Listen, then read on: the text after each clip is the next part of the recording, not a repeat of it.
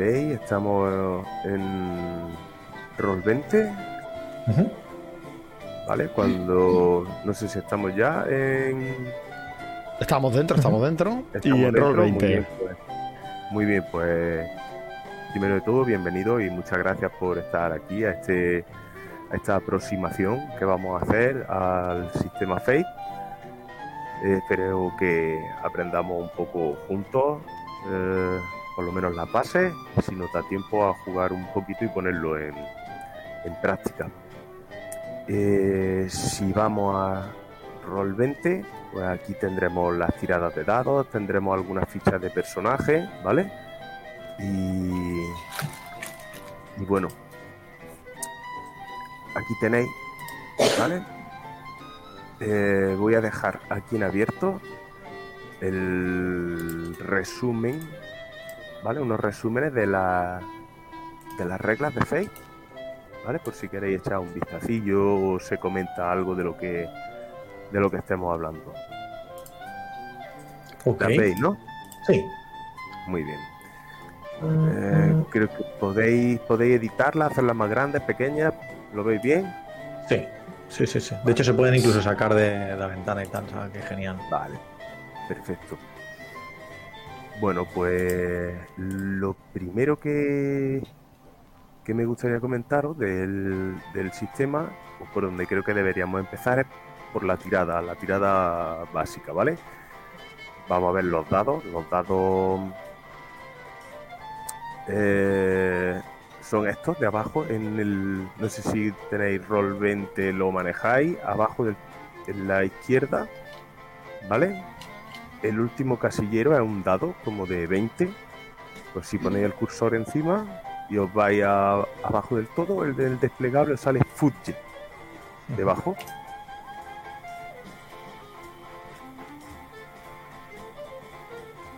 ¿Vale? Sí, sí, sí. Sí, sí, sí. Muy bien. Pues normalmente se tiran cuatro dados, Vale. ¿vale? Para todas las tiradas se van a tirar siempre cuatro dados. Estos dados tienen dos caras con un negativo, dos caras en blanco y dos caras con un positivo. El resultado de la tirada es la suma de positivos, negativos o neutros que haya. ¿Mm? Así la tirada eh, normalmente oscilará en una media de un menos uno a más uno. ¿Vale? Entonces, eh, la piedra angular del sistema este va a ser una tirada de dados, que van a ser estos cuatro dados, y se le va a sumar la habilidad que tenga. Si veis una hoja de personaje, por ejemplo, vamos a abrir esta de Frank Spencer, ¿vale? Pues veis que tiene como una pirámide de habilidades, ¿vale? El juego recomienda que, que las habilidades se tengan en, en pirámide. Ah, vale. Entonces se le sumaría, pues dependiendo de la acción, que de cómo la estemos resolviendo, pues se utilizaría una de las habilidades con el modificador que tenga. Por ejemplo, si estamos eh, es una tirada de percepción, pues sumaríamos un más 4, ¿vale? A la tirada de dados. Ok. Luego después se sumaría también eh, los aspectos, ¿vale? Que sería la base del, del- de la tirada del sistema. Del sistema más. de- del sistema de juego, ¿no? Eh, tirada, habilidad y aspectos. Pero los aspectos y proezas, ¿vale? Que se suman en la, en la tirada, los veremos más adelante. Vamos, Vale. a, quedar- vamos a empezar por lo básico y lo sencillo y lo común a, a cualquier juego. La tirada más habilidad, más aspectos, más proezas. Ahora después veremos qué es todo eso. Eh, esta tirada, este resultado, será una, una, una cantidad y esa cantidad se compara eh, contra el número de dificultad que queramos superar. ¿Vale? A veces este, este resultado, eh, si no llegamos a él, será un fracaso. Si con, con, un- con unos resultados, será un empate con unos resultados. Si lo superamos, será un éxito. Pero si lo superamos por más de tres, o sea, por, por tres o más, ¿vale? Será un éxito con, con estilo. Es una manera de llamar la pifia, el crítico, el éxito o ese empate que puede ser una especie de, de mm, éxito parcial, ¿vale? Vale. Mola. Igual que, por ejemplo, por, como en Dungeon World, ¿no? Que tiene el fracaso, el éxito parcial o el éxito, allí te lo escala en cuatro, ¿vale? Te añadiría, digamos, el crítico, ¿vale? Em, ¿Qué nos va a dar esta, esta dificultad?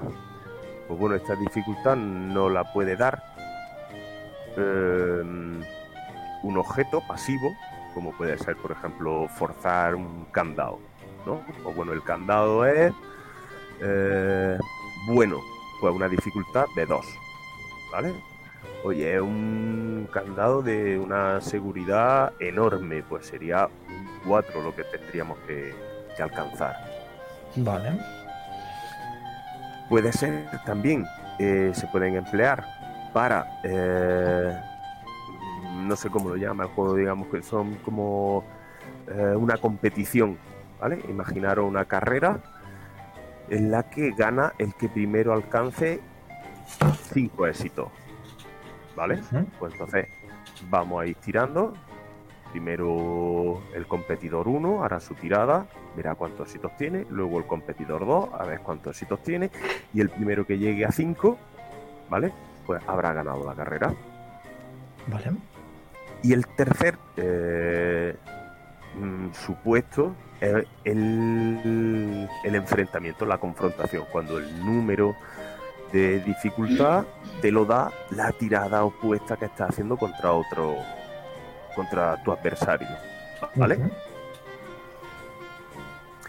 Esto principalmente se va a usar en combate, como evidentemente habréis sospechado. las tiradas, las tiradas, eh, las acciones de, de Fate se resuelven siempre de cuatro maneras, ¿vale? Superar, crear una ventaja, atacar y defender. Las tenéis en la hoja resumen 1 ¿Vale? Sí, las, las podéis ver cuatro acciones. Exactamente. Superar, pues superar es, por ejemplo, el ejemplo que hemos puesto antes. Eh, quieres saltar un muro, quieres forzar un candado, eh, quieres, mm, no sé, eh, hacer mm, descifrar una adivinanza o un, o un enigma, ¿no? Pues tiras contra una dificultad y si la pasas, pues lo superas, ¿vale? Veis que dentro de cada acción, de cada mm, cosino, vamos a llamarlo movimiento, ¿vale? Para que Acción, sí, sí. no- A no ver, que yo te- familiar. Que no me da un golpe en la cabeza, te estoy entendiendo perfectamente. Te estás explicando súper bien y te estoy entendiendo Estamos, perfectamente. est- estamos crossoveando. He De todas formas, de todas formas, Gilbul, tú también tienes fresco el, el manual, como has dicho. Si ves que me salto algo o quieres matizar, ¿vale? Sí, sí, no te, no te preocupes. Si es que el problema del core, del manual del core es que es- está mal escrito. O sea, está muy mal. Es un poco. es complicado. es un poco- Así que bueno, no. sí, sí, pero bueno, vamos, por eso digo, vamos a aproximarnos juntos y ya está. Esto cuando llevemos 20 campañas ya lo dominaremos. Así que bueno, pues nada, eh, como veis en superar, pues tienes el fallo, no lo consigues o lo consigues con un alto coste. Eh, a lo largo de, de esta explicación, pues también vamos a hablar de costes altos o costes bajos. El coste alto pues bueno, es como una, una complicación. eh, consigue abrir el candado, pero hace ruido y alerta, alerta a los guardias. O un coste menor, pues puede ser, pues se te ha doblado la ganzúa y no podrás usarla hasta que no la repares. ¿Vale? Sí, sí. Eh, el empate lo consigues con un coste menor, ¿vale? Y pues el éxito lo, lo consigue simplemente, o el éxito crítico es que lo consigue y obtiene un impulso. Este impulso lo veremos ahora después porque forma parte de los aspectos, ¿vale? Entonces lo veremos ahora más adelante. La segunda acción que va a hacer es, se puede hacer es crear una ventaja, crea un aspecto temporal eh, que se puede aprovechar eh, posteriormente, ¿vale? Eh, el fallo pues viene a ser más o menos lo mismo.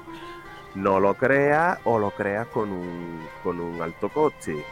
Eh, este alto coste mm, puede ser incluso que tu oponente eh, tenga un beneficio. El empate lo obtiene eh, y crea el impulso. El éxito los tienes y el crítico pues los, los tienes con dos invocaciones. Todo eso, las invocaciones, los aspectos y demás, lo veremos ahora después más despacio, ¿vale? Pero por poner un ejemplo de crear una ventaja, eh, imagínate que hay mm, tu compañero está peleando con alguien y tú lo que estás es, mm, digamos que, pues no sé, eh, lanzándole arena a los ojos al, al rival, ¿no? Pues puedes crear la, el impulso de cegado, ¿no? Para que tu, persona, el, el- tu compañero, pues, pueda aprovechar que está cegado para darle un golpe más fuerte o poder hacerse con él más fácilmente, ¿vale? Vale. Es un ejemplo de crear una ventaja. Eh, crear una ventaja puede ser mm, eso, arrojarle arena, darle ánimo a alguien, distraer a alguien mientras eh, tu compañero se cuela, eh, darle apoyo eh, en una conversación, ¿vale? Que está interrogando a alguien y tú eres el polimalo, ¿no? Que está detrás. eh, pues se te va a caer el pelo, te vas a chupar la trena, ¿sabes? Todo eso pueden ser crear ventajas para que tus compañeros o tú mismo puedan luego después aprovecharlas. Vale. Y luego después, la tercera y la cuarta, eh, atacar y defender. Son las dos opuestas, ¿vale? Que se utilizarán siempre en combate. Con el fallo de, atacar no infligen ningún daño. Eh, bueno, os explico a grandes rasgos. Atacar y defender, pues como en todos los juegos de rol, ¿no? El atacante hace una tirada de ataque, el defensor hace una tirada de defensa. La diferencia que consiga sacar el atacante será el daño que causa al defensor. Si Vale. el defensor saca más puntuación que el atacante, eh, no solamente no recibirá nada, daño, sino que además el, el defensor podrá crear incluso ventajas o aspectos o impulsos, ¿vale? Sobre el atacante. Como por ejemplo, pues em, desorientado, trastabillado, aturdido, em, he conseguido esquivarlo y me pongo en su flanco o en su espalda, ¿vale? Vale. Y bueno, pues estas serían, con estas cuatro acciones se solventa todo lo que vayamos a hacer en Fate. Todo se va a encasillar en un superar, en un crear ventaja, en un atacar o en un defender. Todo se va a encasillar y se va a resolver con eso. ¿Vale?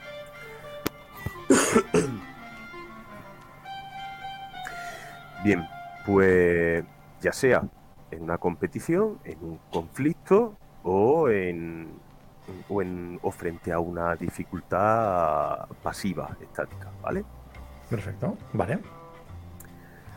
Bien, pues vamos a ver ahora una ficha de personaje, ¿vale? Porque si esto que, esto que hemos estado hablando de aspectos, impulsos, Perdona Eh, que te corte, yo nadie.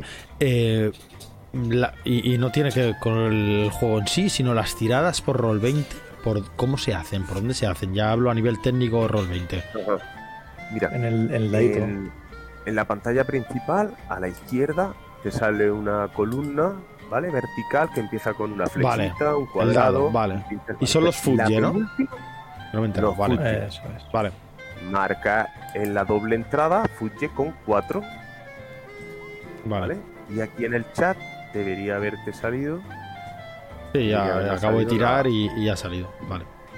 Vale, a mí me ha salido un 0, a ti un menos 2, ¿vale? Sí, sí, ya empezamos bien. Bueno,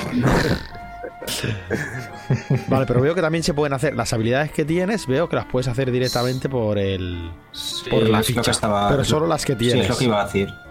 se Es quedan que como más bonitas además. Tienes ahí, tienes ahí el más, cada, cada, cada skill tiene una, un botoncito Claro. que lo tira. Bueno, acabo de hacer yo dos tiradas realmente buenas. Sí. La otra opción es crear un lower level mediocre y ponerle aquí un un el resto, ¿sabes? Eh, no sé si lo explico.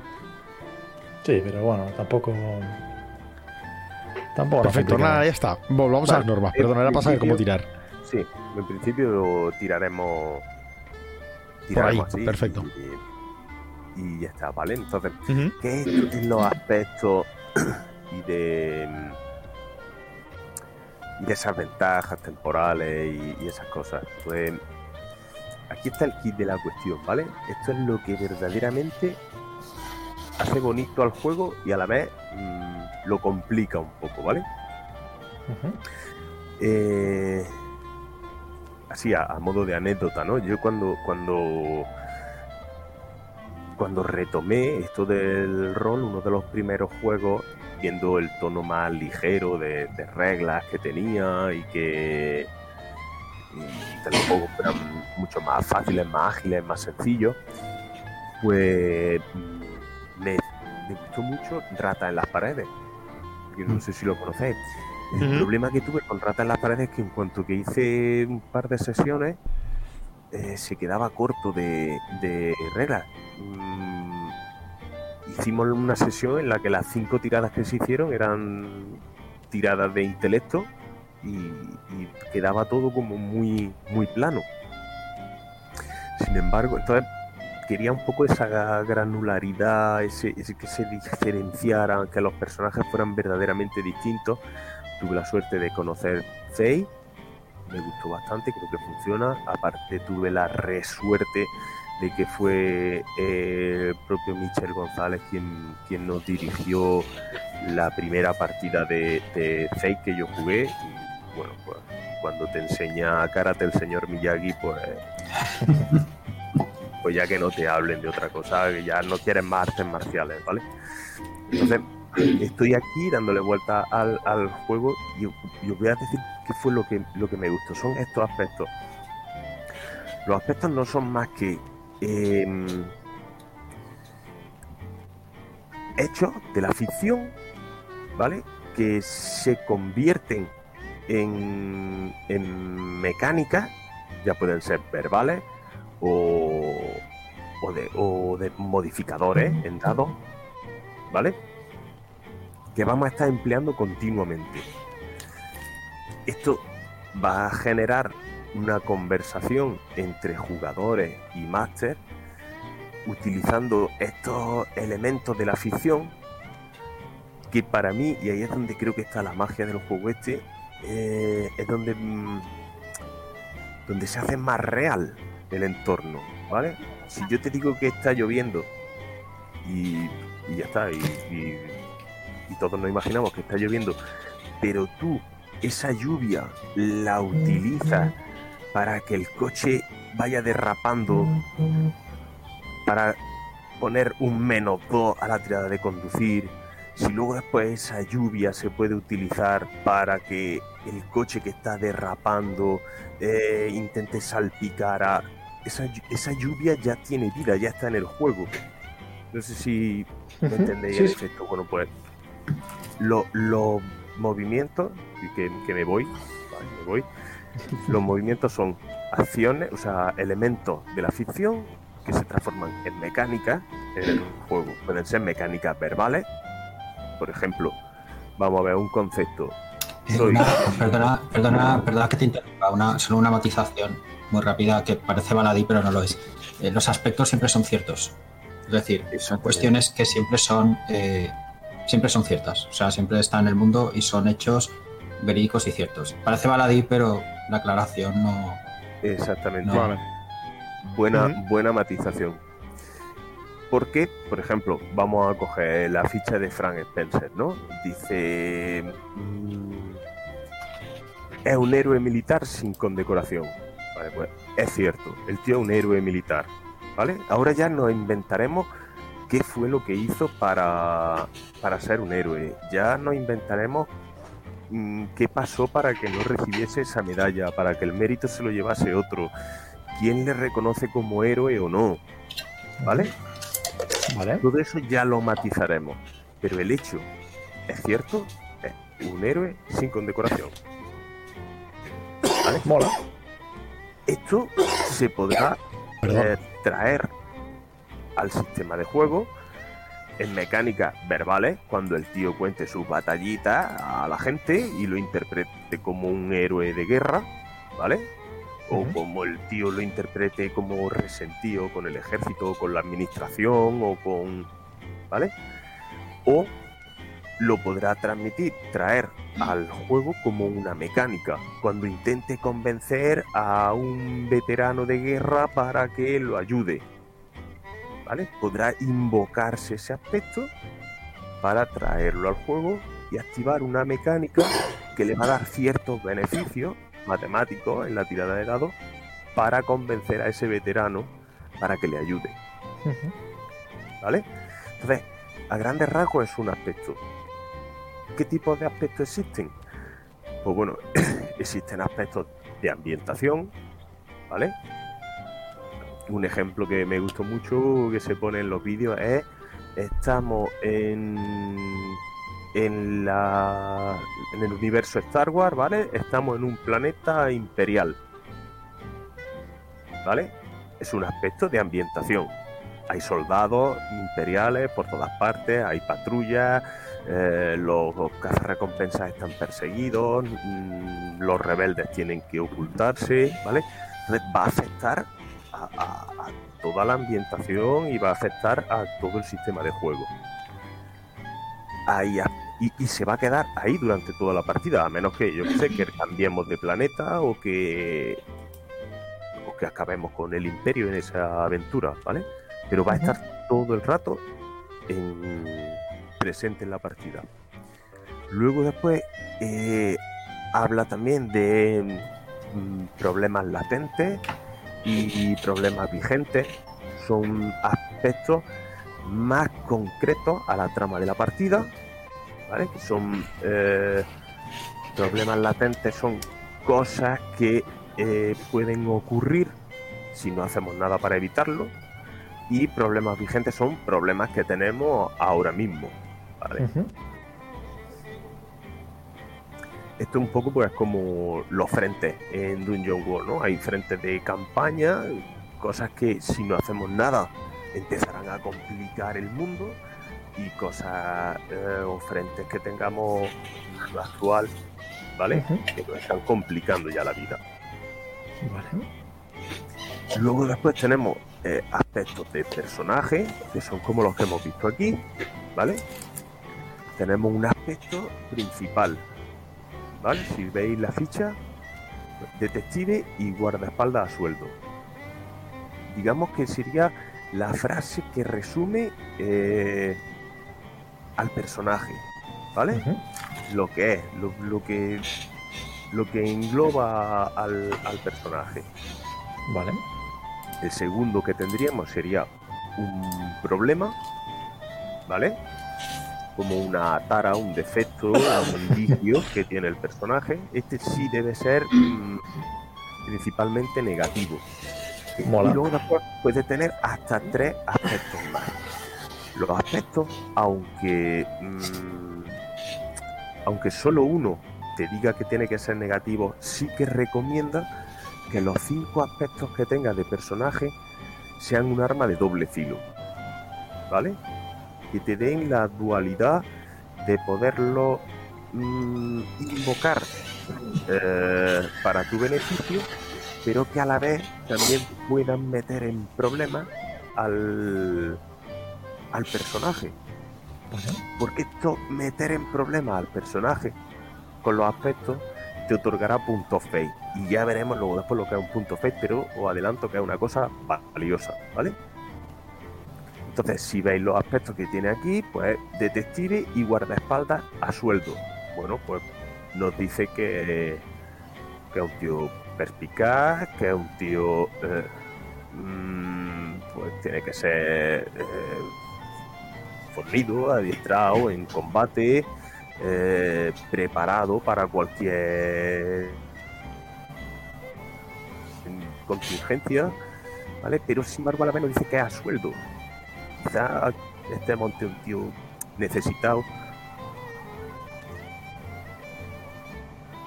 Mm. Es que lo ha congelado.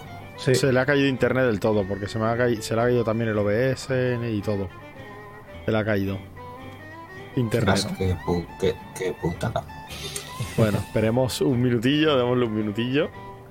Eh, espera, voy a pasar a descanso un momento. Vale.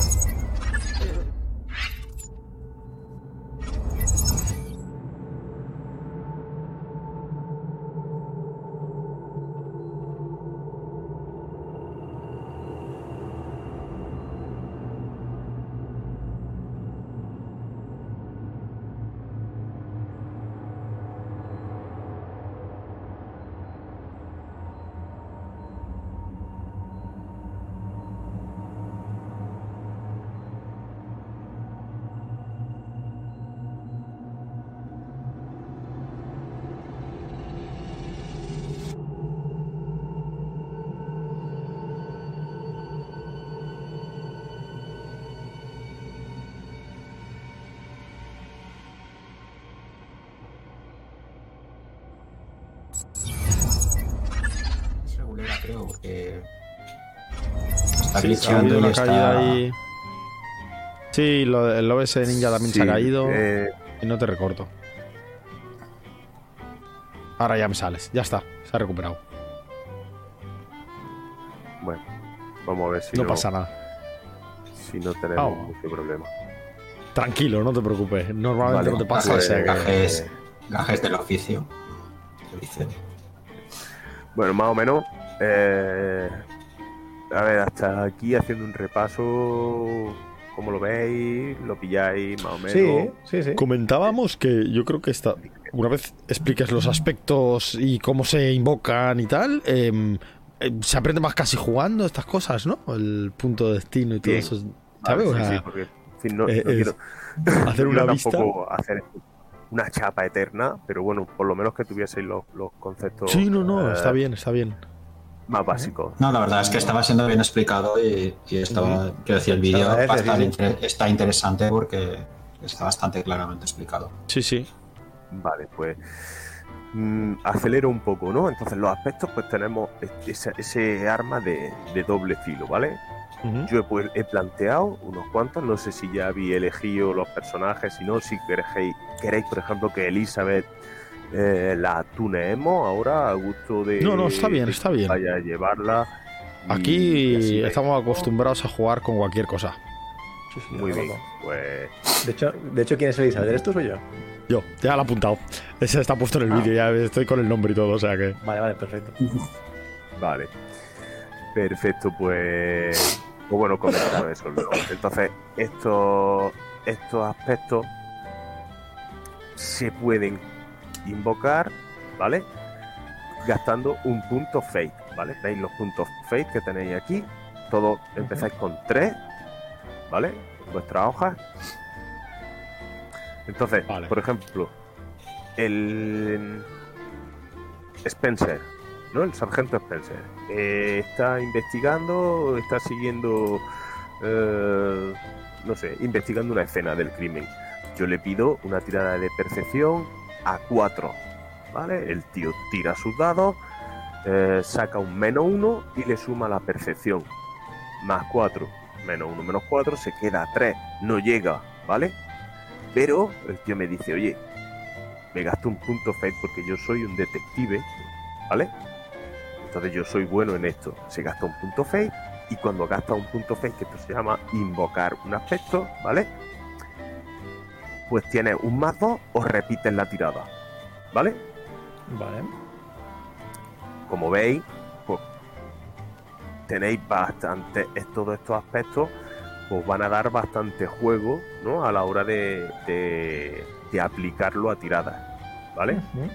Y ahí ya vuestro ingenio a la hora de escarbar en el trasfondo de vuestros personajes para poder gastar estos puntos. Vale, pues eh, entonces puedo o sumar dos o repetir la tirada, ¿eh? O repetir la tirada, Vale. ¿vale? O darle, veo aquí que también pone o darle más dos a la tirada a otro personaje. Efectivamente, efectivamente. Siempre se va a convertir en un más 2, ¿vale? De hecho, los aspectos eh, que hayáis creado para, por ejemplo, mientras hacíais una ventaja, habéis visto que os decía, os da una invocación gratuita, os da un impulso, ¿vale? Impulso o invocación gratuita es que puedes utilizar ese aspecto para repetir la tirada o sumar un más 2, pero sin gastar punto fate. ¿Vale? Vale. Entonces, por ejemplo, si estuviésemos peleando contra ese tío que hemos dicho antes y mi compañero le ha tirado la arena en los ojos y aparece el aspecto o el impulso, de, el, el aspecto de cegado, ¿vale? Cuando mi amigo vaya a pegar la siguiente vez, podrá decir, eh, repito la tirada porque el tío está cegado, ¿vale? Sin gastar punto fate, utiliza, invoca el aspecto de cegado para repetir la tirada o sumarse un más dos. Porque Y- habías tenido una invocación gratuita. Exactamente. Vale. Porque si no, sí que tengo que gastar el punto fate. Vale. Impulso, impulso o invocación gratuita, ¿vale? No hace falta gastar punto fate. Perfecto. Y por último, ¿os acordáis que habíamos hablado de que todo se resumía en tirada de dados más habilidad, más aspecto, más proeza? Pues bien, abajo, en la esquina derecha, veis eh, que tenéis eh, todos tres proezas, ¿vale? Estas son las habilidades especiales del personaje, donde destaca el personaje, las cosas chachis que tiene, ¿vale? Entonces, aquí eh, cualquiera, eh, si le dais a la, a la flechita, se despliega abajo, ¿vale? Y os da una explicación. Os da una explicación con la mecánica, por ejemplo, arma oculta. ¿Vale? Estoy en Spencer, tiene arma oculta. Pues te dice, esta, por ejemplo, eh, dependiendo de la escena, siempre cuentas con un arma escondida. ¿Vale? Esta resolución eh, de una mecánica verbal. ¿Vale? Y, muy importante, no cuesta nada. Habrá algunas que te dirá eh, una vez por sesión, o gastando un punto fate, o una vez por partida. ¿Vale? O Vale. siempre que uses la habilidad mm, máquinas. Vale. ¿Vale? Esta no tiene condición ninguna. Dependiendo de la escena, siempre cuentas con un arma escondida. Puede ser un revólver, puede ser una cuchilla de afeitar guardada en la suela del zapato, un arma improvisada que ha arrancado de la pared en el último momento. ¿Vale? Yo tengo una duda. Sí. Eh, a nivel del sistema, ¿eh? Eh, estos aspectos los determinas eh, cómo funciona el juego, ¿eh? no como esta partida, sino estos aspectos ya vienen marcados en el juego en plan que te da una lista enorme de, bueno, aspectos no. En- entonces, ¿cómo determinas si has de gastar un punto de destino o no? El que ha creado la... Lo negocias con el máster, entiendo. Nos ponemos en el máster. Yo quiero hacer aquí un superpoder porque somos superhéroes. Vale, pues aquí vas a pagar puntos de destino. Y no, va, esto un más dos solo cuando uso esta habilidad eh, haciendo esto. Em, ¿No? No, y eso es lo que negocias. eh, todo el mundo tiene derecho a. eh, bueno, todo el mundo empieza con tres puntos Ujú. porque tiene tres proezas. ¿Vale? Digamos que la suma al final cuando te crea el personaje tiene que ser 6. Entonces, ese aspecto que tú te creas, es- esa proeza, perdona, que tú te creas, la debates con el máster. Entonces, si estamos en un universo de superhéroes y tú me dices que quieres volar, pues bueno, pues yo te diré, vale, pues apúntatela y ya está. Vale. Ahora, si por ejemplo estamos en un universo de fantasía medieval y tú me dices que quieres volar, a lo mejor yo te digo, oye, ¿podrás volar? ¿Por qué? Porque soy un mago. Oye, pues mira, mm, o porque soy de una raza que puede volar. Oye, pues mira, a lo mejor eso va a poder volar mediante un hechizo, pero tendrás que gastar un punto fake. Vale, ¿vale? vale, vale, perfecto. Costes que se van negociando con el máster para que eso en la no creación. compense un poco el juego. Vale, ¿vale? Dos, ma- dos matices, eh, bueno, dos añadidos. Eh. En el core hay reglas para. Y para. En el core y en el toolkit, que son dos libros, hay reglas para creación de aspectos o directrices para crear aspectos. Y muchos libros de ambientación, por ejemplo, Spirit of Century tiene un listado enorme de aspectos ya hechos que te puedes basar en ellos tranquilamente. Y Vale. No, era para ¿no? Para hacerme una idea, ¿sabes? El, el eh, de si. ¿Sabes qué determina el, el que tengas que gastar o no ese punto de destino o tal? Pero me parece adecuado. Al final forma parte de la negociación. Depende de lo que nos queramos flipar. Es, vale, todos somos Es- superhéroes. Yo tiro fuego y el de al lado hielo y el de al- Vale, pues tú me pondrás enemigos relacionados y no me cobrarás destino por hacer por tirar fuego. Pero, ¿sabes lo que quiero decir? Es- Es es- depende. el aspecto va a ser fijo en la, en la hoja de personaje desde que lo escribes, ¿vale? Entonces, por ejemplo, eh, tengo aliento de fuego o tengo eh, un más dos a esquivar cuando conduzco, ¿vale? Eh, tengo, no sé, conducción temeraria, ¿no? Cuando, cuando intento darle esquinazo a alguien conduciendo, tengo un más dos. Pues claro, a lo mejor son cosas tan terrenales y tan exclusivas como cuando conduzco y estoy intentando darle esquinazo a alguien, tengo un más dos. Bueno, pues ahí no, a lo mejor lo puede hacer siempre, ¿vale? Si es que cada vez que conduce a la carrera eh, tiene un más dos, pues a lo mejor te diré que una vez por sesión. Sí, sí. cada vez que conduces mm, o cada vez que te acercas a un coche mm, tienes un más dos, oye, pues a lo mejor tienes que gastar un punto de destino. Si es que lo poderoso que sea el stunt, la proeza es lo que te va a poner el limitante. Es decir, si por ejemplo es, es algo muy light, pues igual lo puedes hacer siempre, pero si es algo muy cañero, pues igual es una vez por sesión. O si es muy, muy cañero, pues igual es una vez por sesión y gastas un punto fate o algo por el Sí, estilo. sí, y depende, Exacto. y como esto es un genérico, depende el mundo donde estemos. Es decir, no es lo mismo jugar, Claro. Sí, jugar cada un mundo mundo realista.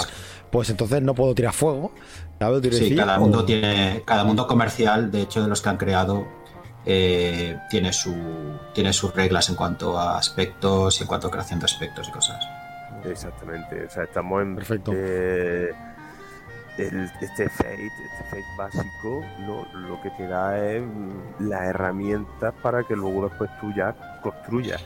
Como bien ha dicho Gilgul, hay muchísimos mundos donde inspirarte para coger para coger ideas y, y atraerla o adaptarla al, mundo que, tú estés que tú quieras jugar. Yo, por ejemplo, que he hecho por volver un poco a los personajes, pues este tiene una muy tocha, ¿no? Arma oculta, la puede emplear siempre, siempre va a disponer de, de un arma. Luego pues tiene una más medianita, mandíbula dura, una vez por sesión, ignora los dos primeros aumentos en combate. Luego después diré, entraremos en combate, ¿vale? Pero es como si ignorase el- dos puntos de daño, ¿vale? Los dos primeros puntos de daño de un combate los ignoras. Luego después vemos un poquito el combate muy rápidamente, ¿vale? Y luego después otra que no me impresiona. Una vez por escena puedes usar físico en vez de voluntad, ¿vale? Un tío, pues, corpulento, eh, veterano y curtido, pues puede emplear su físico cambiando la habilidad de voluntad por físico, ¿vale? Para oponerse en, para crear resistencia ante, ante cualquier avasallamiento, ¿vale? Vale. Eh, Pues perfecto. Luego, después, pues, por ejemplo, el profesor eh, tiene otra con, mecánica eh, narrativa, buena memoria. Si lo viste, lo recordarás. Esto se resuelve simplemente, pues, eh, oye, mientras estuve en la en el hall esperando, vi pasar a alguien sospechoso, pues no te voy a hacer tirar. Ujú. te lo digo, pues sí, pasó una mujer con un niño, pasó un señor con un gorro y pasaron dos tíos dándose codazos, Vale. ¿vale? Eh, otro tipo de proezas que existen son las de equipo, equipación especial. Male- maletín de médico, siempre viajas con él, ¿vale? Hmm. Siempre que no mm, rompa un poco la, la, la narrativa del, Sí. del juego. Nadando en la piscina, me imagino que no lo llevo, pero claro, es posible que esté en la orilla, esperando. exactamente, Al pero lado de la Con un, vaca. con un flotador, con un flotador en la. Era para apoyar el cubata, ¿no? que así queda el plano. el máster se compromete a ponértelo fácil siempre que diga, oye, quiero un fonendo, o quiero un bisturí, o quiero. ¿Vale? Y, bueno, y luego después otras más complicadas, por ejemplo, que le he puesto hipnosis. ¿Vale? Esta sí requiere gastar un punto fake. Dice, en las circunstancias apropiadas podrá someter a hipnosis a un sujeto voluntario para que acate órdenes sencillas como por ejemplo firme aquí o eh, poder mm, despertarle recuerdo al propio sujeto, ¿vale? Esto también nos sirve un poco de ejemplo, nos sirve un poco de ejemplo para eh, cómo viene la magia a- al sistema Fate, ¿vale? Mm, Tú mismo puedes elaborar los hechizos, las habilidades o los implantes cibernéticos, ¿vale? Mola, mola. Por echar un vistazo a Elizabeth, pues me parece que sí, sí que tiene tres. Negociadora metódica. Tiene un más dos a empatía en una negociación. Siempre que el entorno de la escena sea una negociación, tú vas a tener un más dos a las tiradas de empatía. Voluntad inquebrantable. Una vez por sesión, ¿veis? Siempre está la, la- la situación donde la quieres usar, ¿vale? Y el bono que te va a dar. Puedes usar voluntad en vez de cualquier otra habilidad. O sea, esto es. Esto, es- esto lo hago por mis narices, ¿vale? Sí, sí. Veis que voluntad es más 4. Ujú. Es decir, que una vez por sesión. Esta mujer si eh, se pone usar- lo consigue, ¿no? Exactamente, pueda sumarse el más 4 a cualquier habilidad, pues la hace bastante versátil. Y luego después, difícil de engañar, ¿vale? Sumas más 2 a empatía cuando traten de engañarte. Entonces tienes ahí una especie de... Bueno, buena negocianta, ¿vale? Tanto para Perfecto. convencer como para que no la convenzan. Bueno, el aspecto, conozco, ricacho- conozco, conozco a ricachones con gustos muy raros. Oh, pues a mí el que me ha parecido muy adecuado y, y cuando ha dado el ejemplo de que los aspectos tienen que tener su doble vertiente es el de los lugares macabros son un segundo hogar Mm. para ella. Me parece que tiene ese doble, ese, ese punto de atracción a meterme en lugares donde, donde no debería meterme, pero y ese Claro. punto de sentirme cómoda en esos lugares.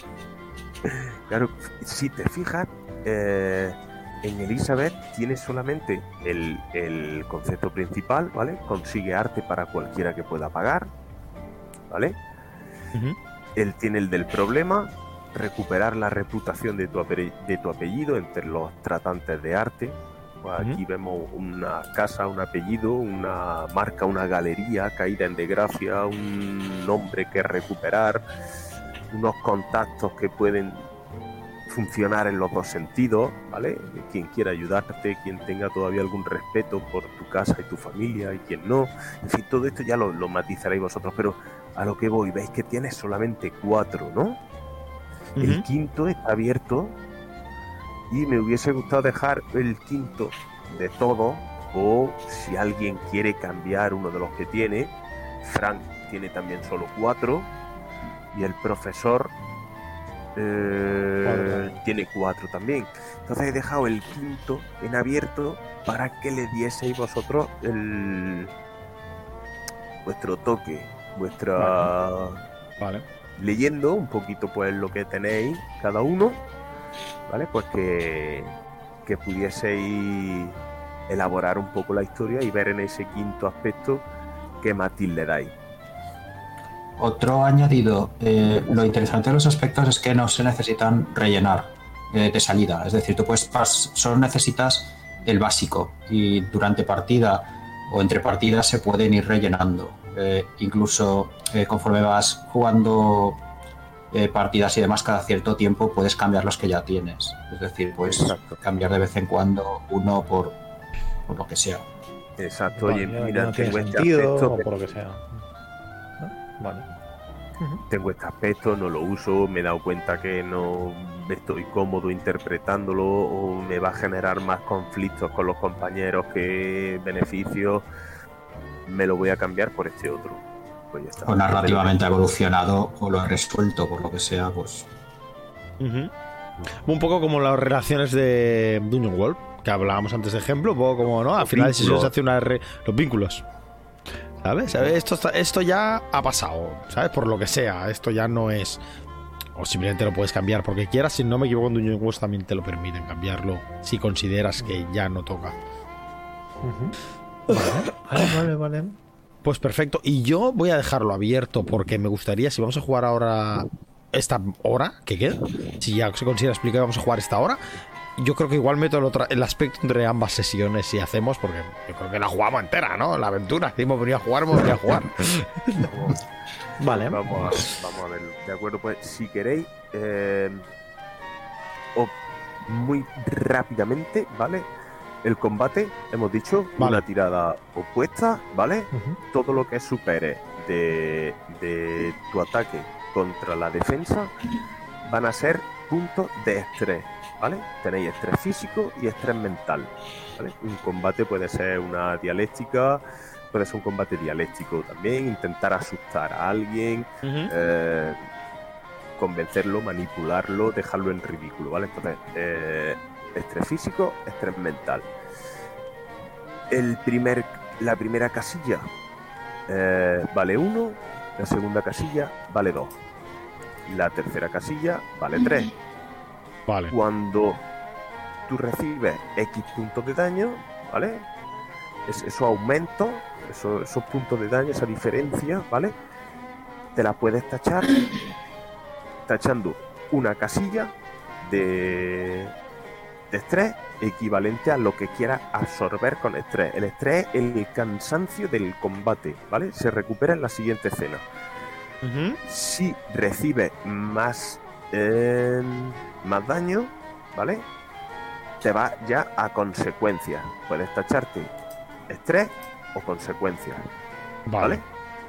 Las consecuencias. O, o estrés y con- o estrés y consecuencias, entiendo. Es decir, si supera tanto que no me queda estrés y pu- puedo rebajar el nivel de las te consecuencias. pasa a, a consecuencias. Te pasa a consecuencias. Lo que no puedes tachar son dos casillas de estrés o dos casillas de consecuencias. Puedes tachar Vale. una de estrés, una de consecuencias o una de estrés y una de consecuencias, si no me Vale. equivoco.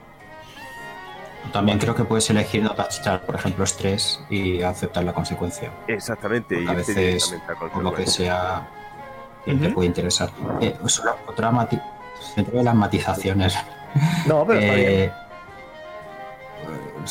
Es- más una cuestión narrativa, de, aclaración, porque muy a menudo los que empiezan con Fate, eh, muy a menudo nos, nos confunde. El estrés no es puntos de vida. Es decir, eh, el estrés físico no son puntos de vida.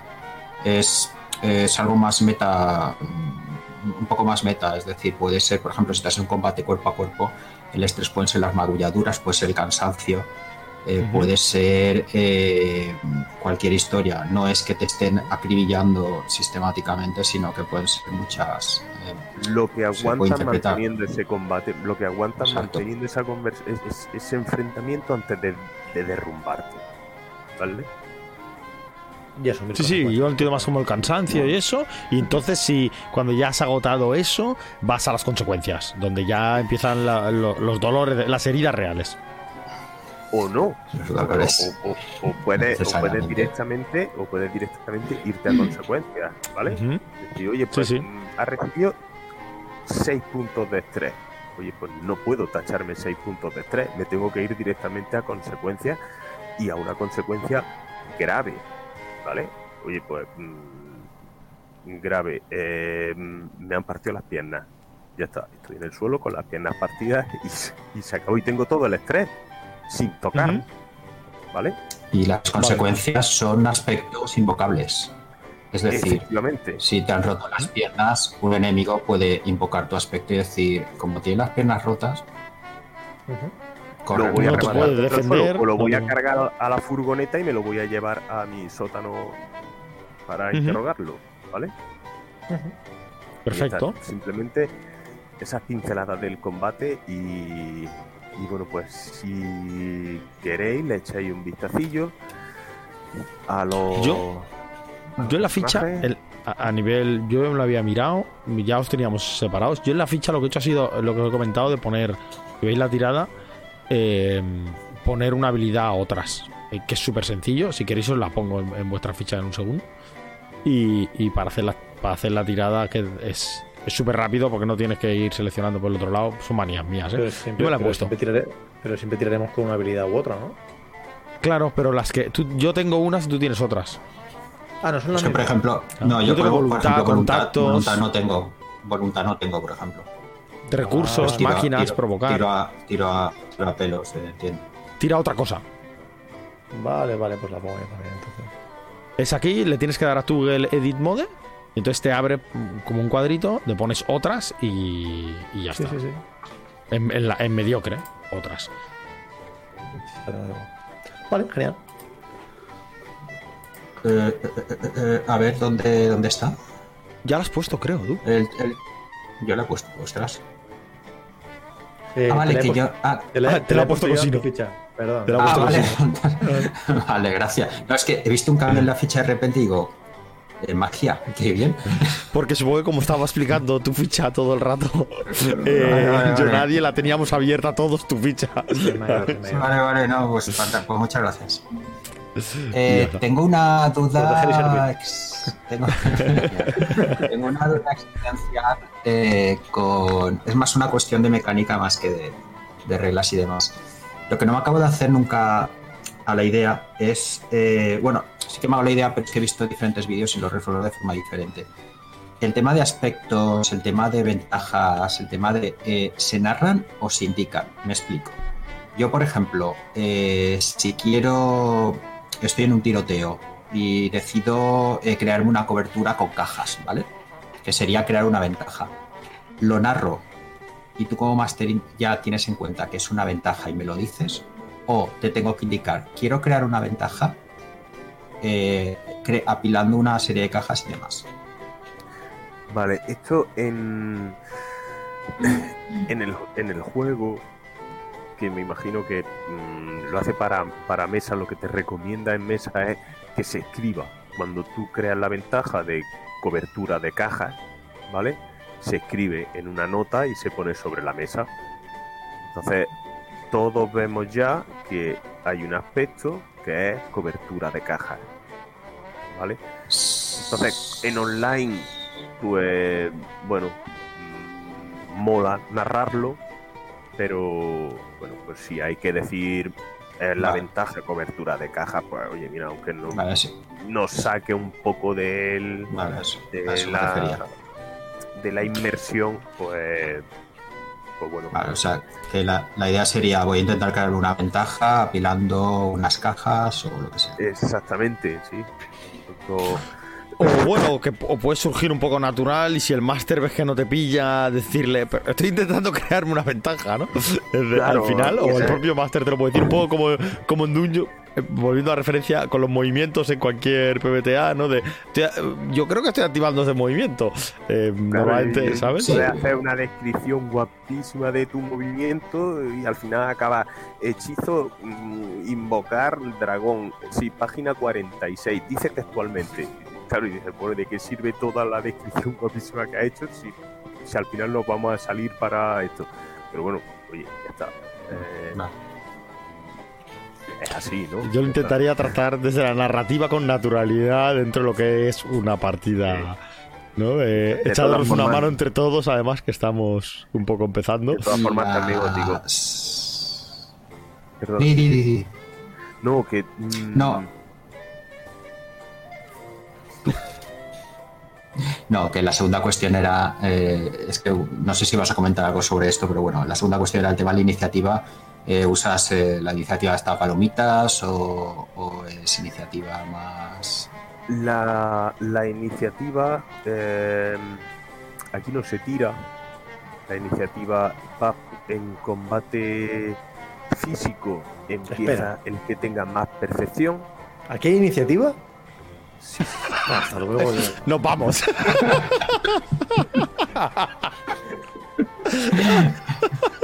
¿Pero ¿Cómo Nos han engañado engañado. para esto? Hemos sido engañados. Iniciativa. Ahora, si te sirve de consuelo, realmente no es iniciativa. No sé. pero no se tira. No se tira broma. Hay reglas optativas por ahí para tirar y demás, pero en las básico no se tira. Es decir, es el que más tiene y luego se va un poco siguiendo pues, la lógica y la coherencia.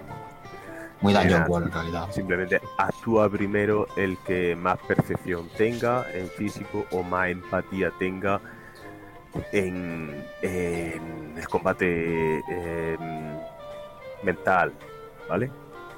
Vamos, que actúa siempre Elizabeth Harker la primera. Físico. Bueno, bueno, fis- Pero eso no es justo porque va a cuatro, decir que en mental sí, Ah, no, no. mental sí. En físico tengo pero, cuatro en percepción. pero Spencer es el más rápido de este lado del Mississippi, ¿eh? Porque tiene más cuadro en percepción, así que... Hostia, sí, no sí, en tiene. combate. Sí, pero, Pero en no un es duelo justo porque dialéctico. entonces el que es más lento ve que hace el que es más rápido. Eso está mal simulado, ¿eh? Claro, claro. Es- no, en lo que tenemos que hacer es, es, es em, em, cada uno, o sea, de más lento decir lo que va a hacer y empieza por el más rápido. Claro, De todas formas, ha, ha dicho, ha dicho simulado, quítale un punto fit. Venga, va, que nos estamos yendo. Bueno, Em. de todas formas, lo que, lo que sí os voy a comentar, esta partida eh, se puede enfocar desde el más puro estilo narrativo, ¿vale? Y tirar los mínimos dados posibles. O mm, meternos en mecánica eh, conforme nos vaya apeteciendo, ¿vale? Sí, juguemos No, Fate, no, ¿no? Ya que no. vamos a jugar Fate. Claro. Sí, no- perfecto, ¿vale? Entonces, eh, voy, voy- voy a emplear el, este aspecto, voy a crear esta ventaja, voy a... Lo podemos usar perfectamente, ¿vale? Y si no, pues podemos recurrir a eso simplemente pues, cuando lo necesitemos, poco a poco, ¿vale? Y sin, sin... "Uy, ¿Y qué tengo que tirar ahora? ¿Y cómo creo esto? ¿Y cómo? Que si hay que hacerlo, se hace, pero si queremos dejarlo fluir, pues oye, cuando haya que parar para crear la, la ventaja, pues lo vamos viendo cómo funciona la, la sintonía, ¿vale? En- Sin problema. entre la narración y la, y la mecánica. Pues Perfecto, sí, yo creo que tú eres el director y está en tu mesa y en tu mano irlo marcando y controlar las mecánicas y decirnos, pues tira esto, Es- ¿sabes? O sea que aquí queda, ¿no? vale. Claro, tío, como tú De ves. todas formas, de todas Está en tu formas, mano, tu te digo, aquí hemos Y venido no- a, aprend- y- a aprender y no nos va a incomodar, ¿eh? En un momento determinado, oye, yo quiero crear esta ventaja, quiero tirar esto, o quiero ver qué pasaría si, si le pego. Pues venga, pues vamos, pues le pega un puñetazo, pues Ujú. esta es la iniciativa, si el combate, si hay que meterse, nos metemos, ¿vale? No le peguemos a niños por gusto, por favor. Voy a poner una línea ahí. Pa- Vamos a probar la mecánica. Bueno, pues si queréis. Si vamos a ir eh, con la aventura, os voy a vamos pedir a- un minuto y medio de descanso, que ¿vale? Y, y volvemos en un, un minuto y medio y nos liamos con la aventura. Vale. De acuerdo. Es que me he bebido ya más de media botella de agua, tengo un poco de tos. y- Muy bien, pues nos vemos en un minuto, dos minutos, ¿vale? Perfecto.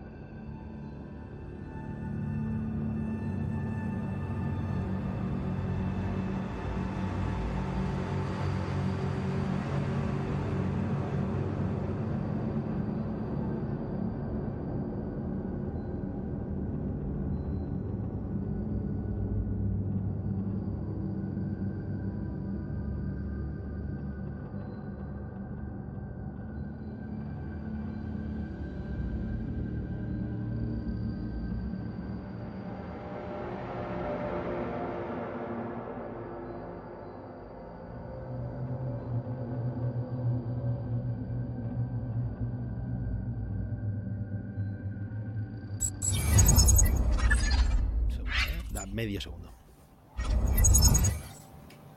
A ti. Ya estamos. Ok. Muy bien, pues vamos a acercarnos a esta fogata virtual del siglo XXI, que es esta pantalla que tenemos delante. Y nos vamos a reunir alrededor del fuego, vamos a crear un círculo y vamos a dejar ya por fin atrás el resto de la realidad que se funda con las sombras que quedan a nuestras espaldas, el que se funda con la infinita nada. Y en este círculo que hemos creado, a partir de ahora solo existirá la historia que nosotros mismos narremos. Pero antes de comenzar a contar historias macabras o historias de horror, hagamos de este entorno un entorno seguro y expulsemos también de este círculo cualquier cosa que no queramos ver, cualquier cosa que no queramos que aparezca en partida. Si tenéis alguna línea que no deba ser rebasada, algún velo que cubra cierto aspecto del que solo queremos sospechar, es ahora el momento de echarlo de nuestro círculo.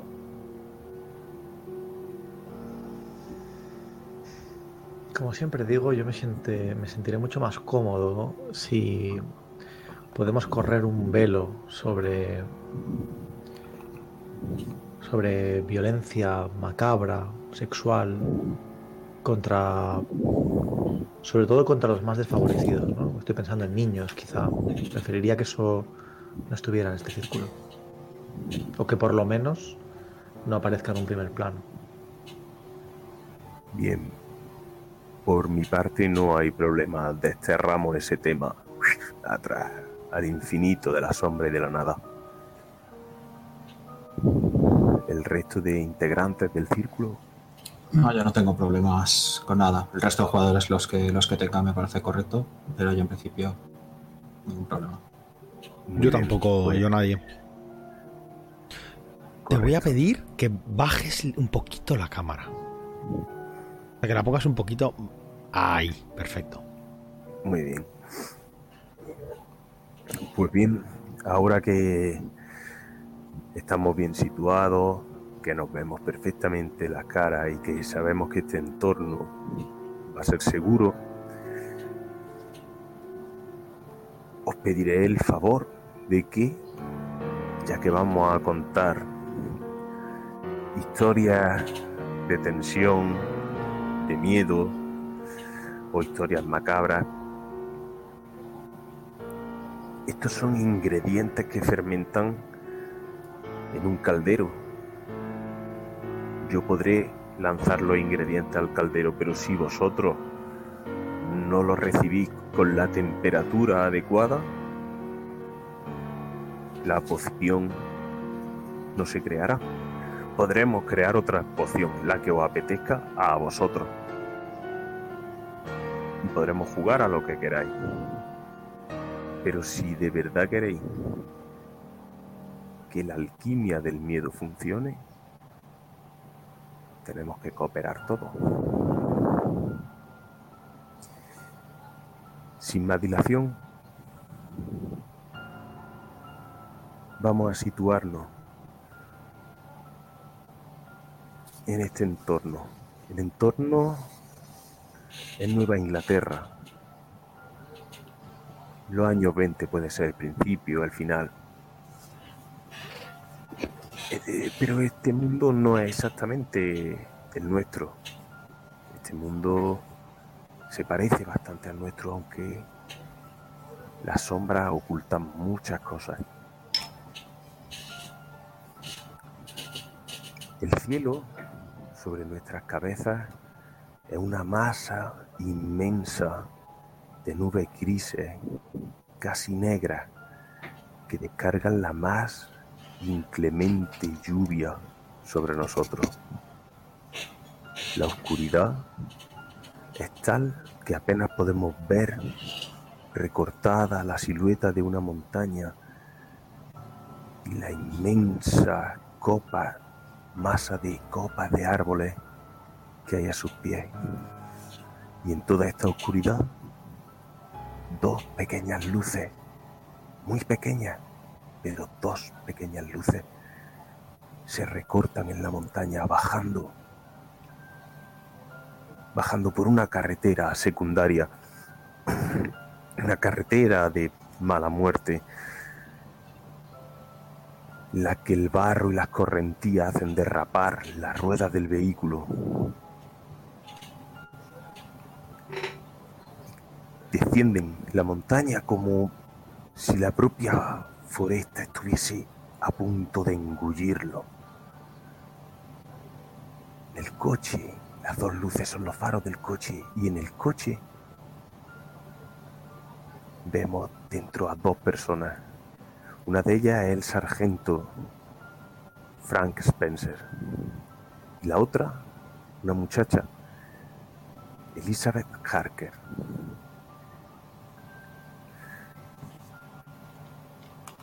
¿Qué podemos saber de ellos independientemente de hacia dónde van y por qué están viajando? Que lo descubriremos más adelante, pero ¿qué sabemos de ellos?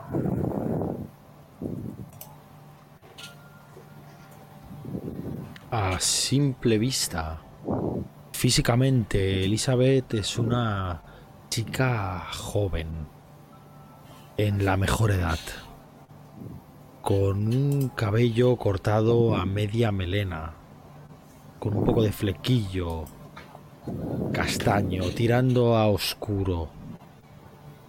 Va elegantemente vestida. Y con un simple vistazo podemos ver por sus ropas que es una persona adinerada o al menos que quiera aparentarlo.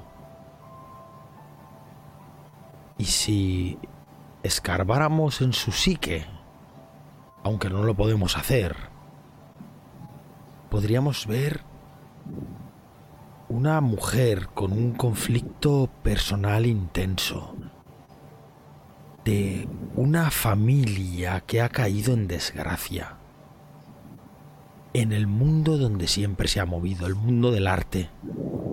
Y ella está empeñada en recuperar la fama de su apellido. También si observamos su muñeca podemos ver esa pulsera.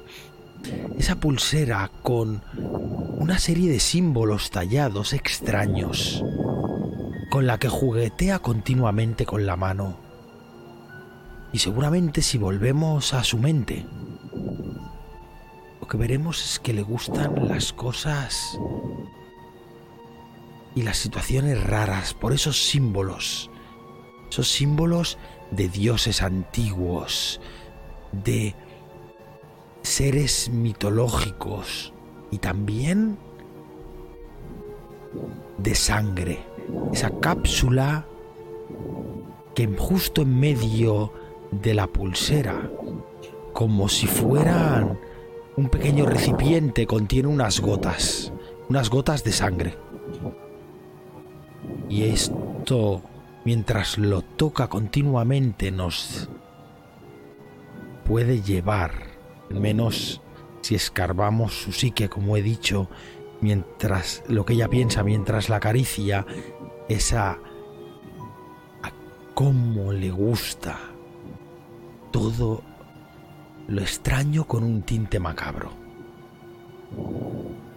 Se gira y mira al sargento, que es el que va conduciendo.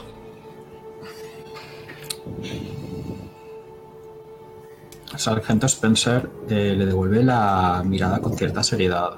Es un hombre de complexión fuerte, alto, eh, de espaldas anchas, eh, y brazos como troncos prácticamente. Eh, va su vestuario no es elegante, no es caro, pero sí que es pulcro.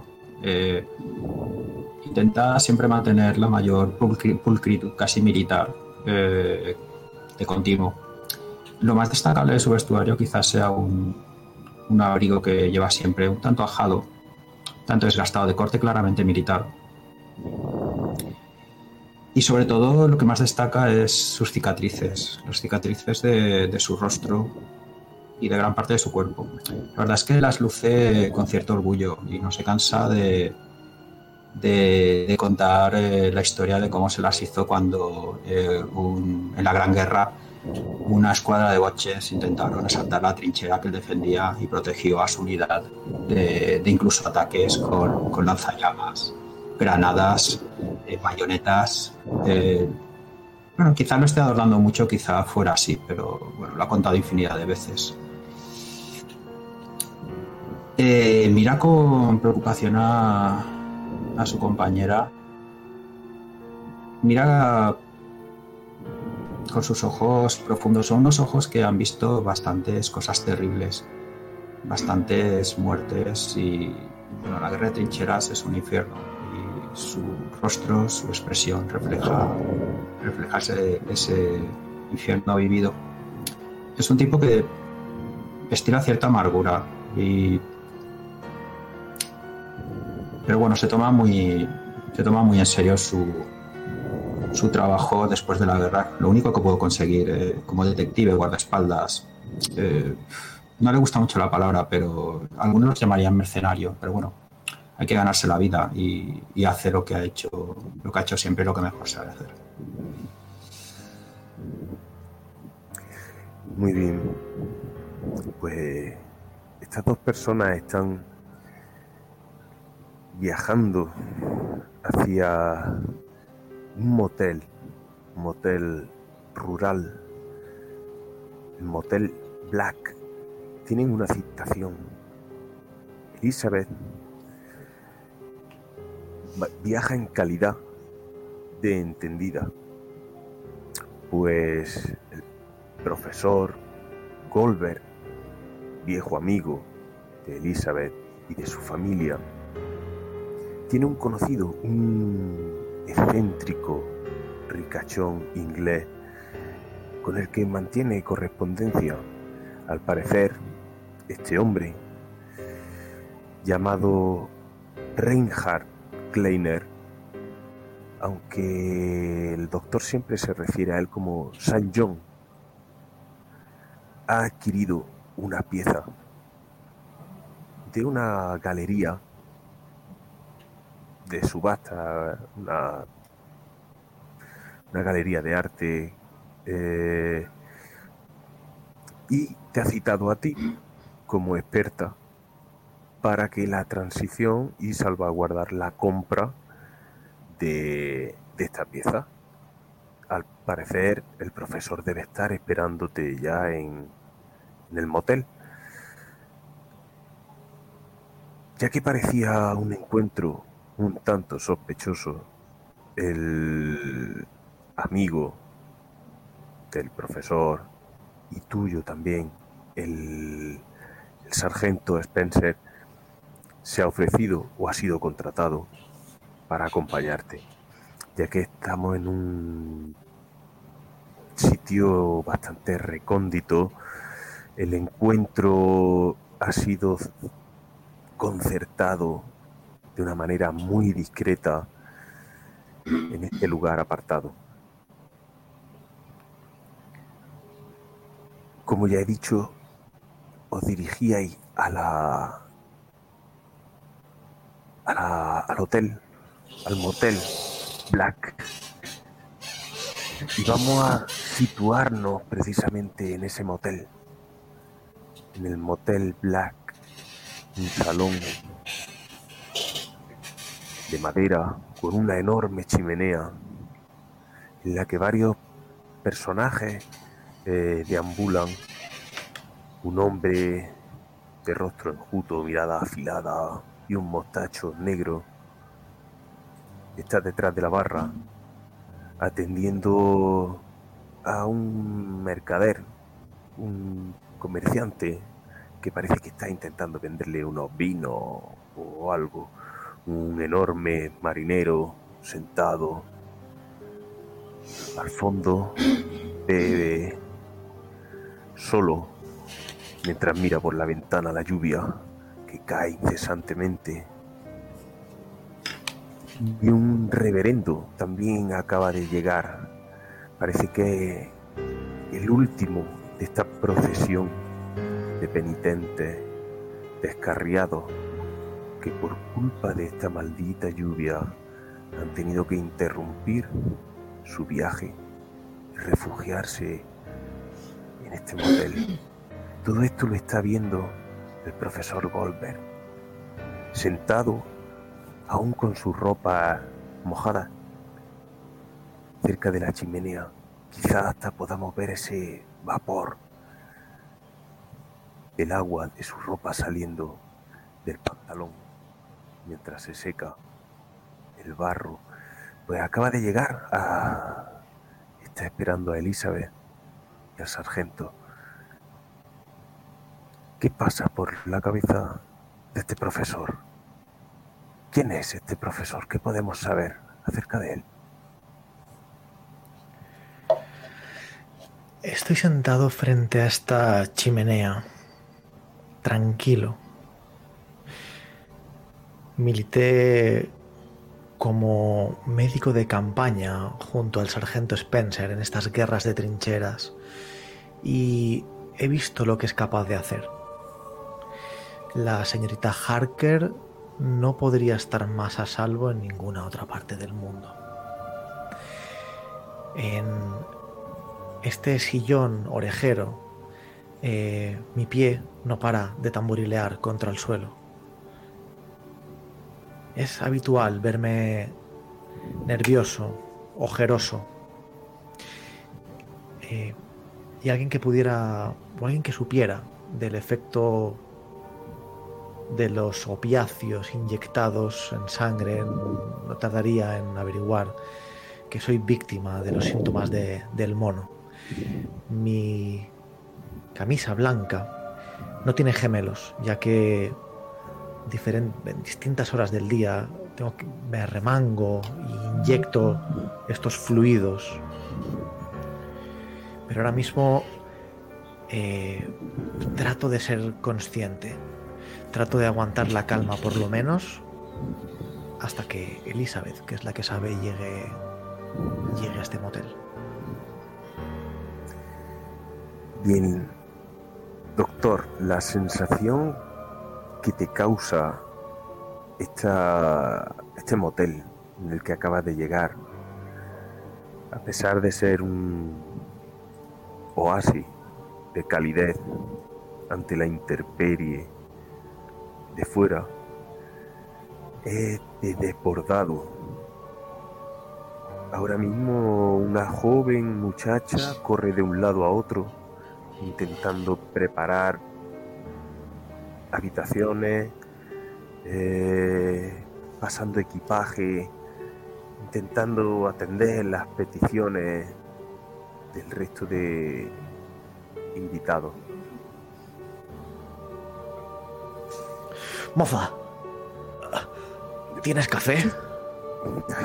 Sí, señor. Eh, enseguida, enseguida se lo pongo. Enseguida se lo pongo. también algo de bourbon, por favor. Eh, de acuerdo, de acuerdo. Sí. Eh, termino el baño, un segundo, al reverendo y, y vuelvo con su café. La muchacha corre de un lado a otro. Pongo en rol 20 para que pueda hacerte una composición de de lo que sería la estancia y los personajes que, que en ella deambulan, ¿vale? El dueño de la posada, ese hombre de mirada afilada y bigote negro. No nos has movido, creo, ¿no? O, o no lo veo yo. Aquí. Ahí estamos. Vale. Ahora sí.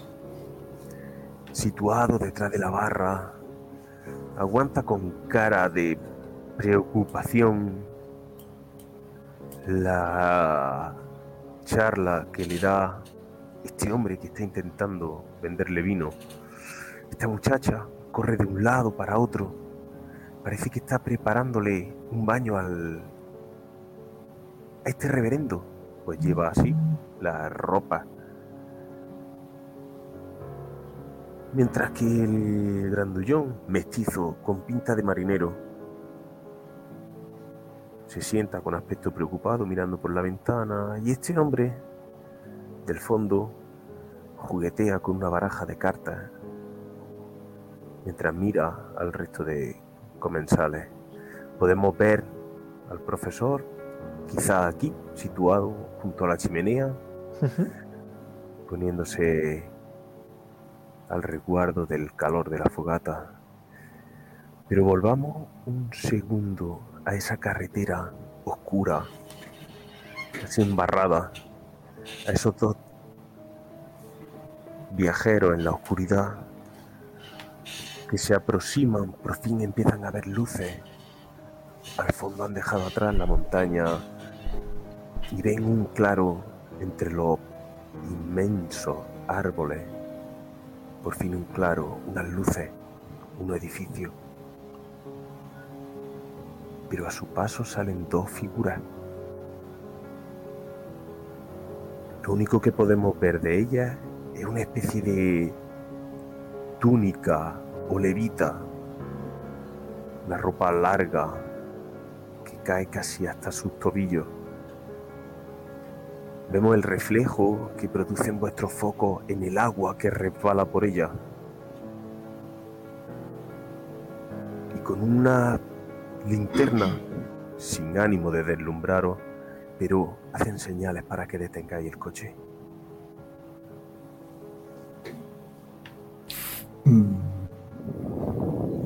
Vale, eh, yo... es Elizabeth, eh, maldición, que es eso, este lugar perdido en la mano de Cristo no nos va a traer más que sorpresas.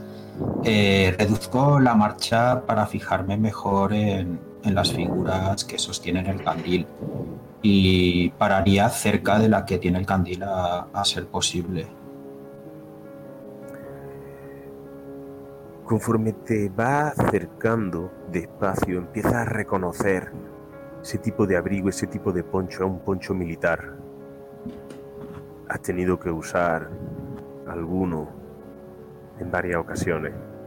Quizá ahora tenga un corte más moderno, pero lo reconoce, reconoce el porte, parecen militares. Lo cual me imagino que te hace sentir Cómodo. Eh, siento cómodo, al fin y al cabo, eh, gran parte de mi vida y, y los mejores momentos, a pesar de, eh, han sido entre la camaradería de soldados. Así que me paro cerca de- del- hombre del poncho, eh, bajo la, la ventanilla. Eh, ¿Cuál es el problema, soldado?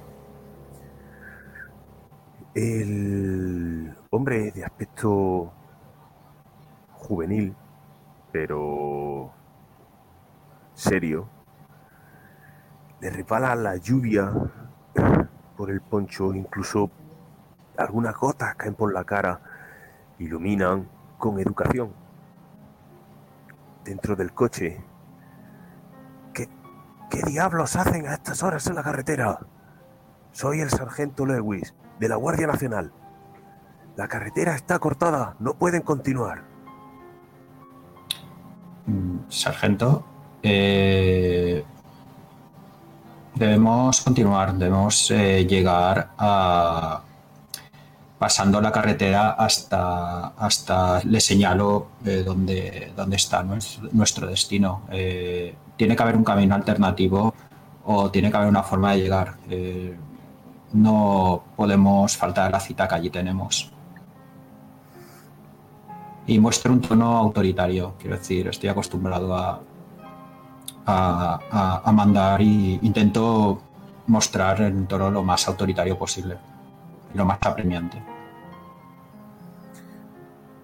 Bien. Podríamos hacer la primera tirada de la noche. Podríamos tirar para ver si lo convences para que te deje pasar. Vale. Tal vez con esa autoridad con la que intentas convencerlo, eh, podría ser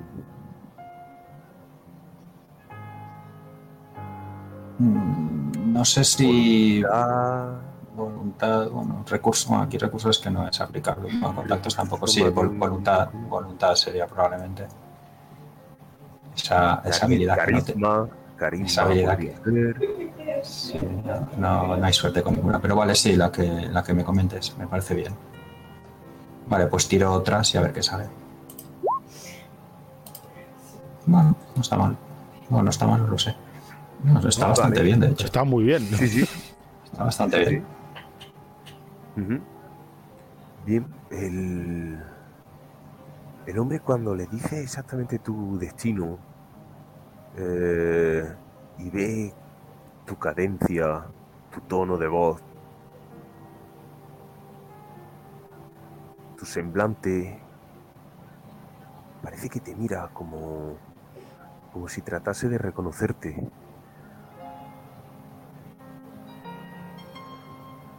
Al no caer en la cuenta, te dice que sí, sí, sí, sí. Hasta ahí pueden continuar, ¿de acuerdo? De hecho, hay mucha gente que se está refugiando en la casa de Cornelius. Eh, allí podrán pasar la noche. Y Muy bien, eh. Muy bien. eh, gracias, sargento. Saludo marcialmente. El saludo y conforme arranca el coche y te va, el muchacho se queda como intentando reconocerte. Como... ¿Y qué me suena este tío? Eh, bueno, Elizabeth, parece que hemos tenido suerte después de todo. Parece que el destino quiere que lleguemos a ese lugar, aunque el tiempo no acompañe la carretera, desde luego tampoco. Hombre, es que si nos hacen volver, casi era peor tomar ese camino con esta lluvia. Al menos esto está a unos pocos cientos de metros. De verdad, a ver si llegamos, porque si no, vamos a acabar en un barranco. Y Eh, recu- sí, sí. recuérdame, Elizabeth, ¿para qué estamos yendo a este lugar perdido de cualquier eh, que cualquier persona sensata no, no, no se acercaría con este tiempo y dadas las circunstancias? Es otra de esas fruslerías eh, antiguas, de, esa- de esas baratijas. Mira, Frank, la verdad es que no tengo ni idea. Ya conoces a Arthur, que tenía que venir a reconocer una obra de arte por no sé qué de un comprador de su amigo, pero no tengo ni la más remota idea. La cuestión es que pagan y que Arthur me ha prometido que es una obra importante. Si es una obra importante, tengo que estar aquí. Pero a saber lo Bueno, que nos no- encontramos, ya lo conoces. Un cojo de hombros y digo, bueno, eh, otra reunión entre, entre listillos de las antigüedades. Supongo que no habrá muchos problemas. Bueno, al menos podrás tomar algo con Arthur, que hace tiempo que no lo ves, ¿no? Sí, espero que en ese tugurio donde estemos, donde vamos, tengan algún tipo de cantina decente. Será bueno volver a verle otra vez. Aún le tengo, aún le estoy agradecido por lo que me hizo en, en la, en la cara y demás. Eh, la verdad es que eh, si no llega a ser por él, seguramente hubiera palmado esa trinchera. ¿Alguna vez te he contado? eh, como una escuadra completa de boches asaltó nuestra trinchera de noche mientras dormíamos y casi acaban con Joder. todos nosotros. Frank, sí, 80 veces. A mí y cómo salvaste a mi padre. Lo sé, dejar de darme la tabarra. Tú, Arthur, mi padre. Uf, mientras resoplo y lo miro a la cara y repito, agradecido, sí. Estás muy agradecido por cómo te dejó la cara. Mientras vuelvo a Vale, resoplar. vale, vale. Eh, agarro- sigo con el volante agarrado, fijo mi vista en, el, en la carretera y sigo adelante sin mediar más palabras. Bien, eh, Elizabeth. Bueno, Elizabeth y el sargento. ¿Os ha llamado la atención? ¿Os ha llamado la atención de que eh, el sargento Lewis se ha referido a vuestro destino como la casa de Cornelius, no como el Motel Black? Eh, esto es algo que os llama la atención, puesto que en vuestro viaje desde Boston hasta aquí, conforme os ibais acercando y pedíais indicaciones a algunos lugareños, la gente se refería a este sitio como la casa de Cornelius. Un segundo, permitidme un segundo que hemos dejado al doctor justo antes de que vosotros lleguéis, porque por fin veis esta casa de corte antiguo, estilo holandés, de dos pisos, con algunas ventanas encendidas, bastante vieja, aunque parece que se le ha hecho alguna reforma últimamente. Está ahí aparcando el coche, hay varios vehículos aparcados también. Y veis que hay más movimiento de, militares, alguna pareja más de militares que pasa una camioneta. Y dentro está el doctor Goldberg. El doctor Goldberg está esperando a que le sirvan todavía ese vino, o sea, ese bourbon y ese café. Está todavía esperando, pues la muchacha se está demorando demasiado en prepararle el baño al reverendo. Es que de ahí, que tienes tu mirada fija en esa puerta esperando a que salga la muchacha, lo que sale es un tipo alto, de pelo gris, con un saco de terciopelo, bastante voluminoso, sube la escalera, se va, y justo a tu espalda,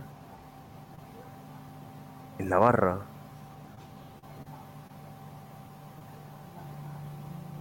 alguien dice, mira, parece que ya es tu turno, anda, pasa que te vea el viejo. No, por- por fin tartamudea. El hombre que deja de ofrecer vino coge un pequeño maletín que lleva y desaparece por esta puerta. Entiendo que yo no sé nada de, de esto. Eh, puede que te suene. Puede que te suene. Eh, tira contacto, recurso. Vale, por recursos sí que tengo.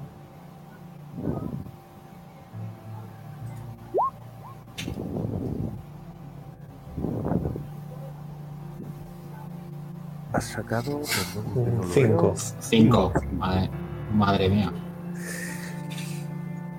Eh, doctor R. Goldberg no da paso en falso. Doctor R. Goldberg sabe perfectamente que cuando le escribió amigo San John para cerrar el trato en este lugar, cuando le dijo que necesitaba un experto para la compra, cuando le mencionó la casa de subasta de dudosa reputación, Dr. Goldberg investigó. Investigó a la casa de subasta. Supo que no es muy de fiar. Incluso tiene alguna denuncia por tráfico de piezas ilegales. Pero si de algo se informó, fue de esta mansión donde iba a ser el encuentro. Esta mansión, esta pequeña casa, este motel rural es tradicionalmente conocido como la casa de Cornelius. Cornelius era un miembro del Club de Arte de Boston. Retirado ya, anciano por enfermedad, pasó sus últimos días escribiendo críticas al arte de la ciudad. Y ahora mm, pasa consulta a modo de entendido para valorar y tasar piezas y antigüedades. Puede que tenga su consulta o su pequeño despacho, pues este hombre debe ser ya bastante mayor. En alguna habitación, detrás de esa cortina por la que entra y sale la gente.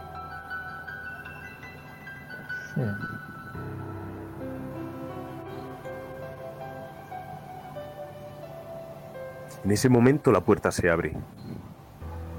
Todo el mundo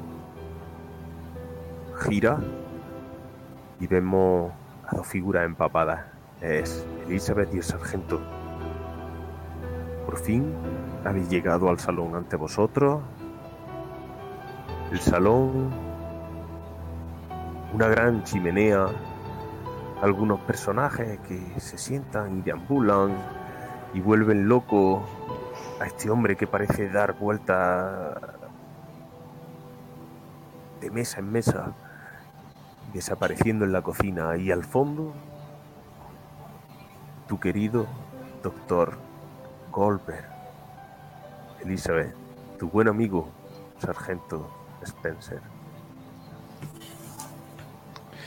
Me levanto de la mesa eh, alegrado de verlos, con mi mano derecha cubriendo eh, la parte interior de mi codo izquierdo, en un gesto reflejo avanzo a través del salón eh, y me dirijo a los dos.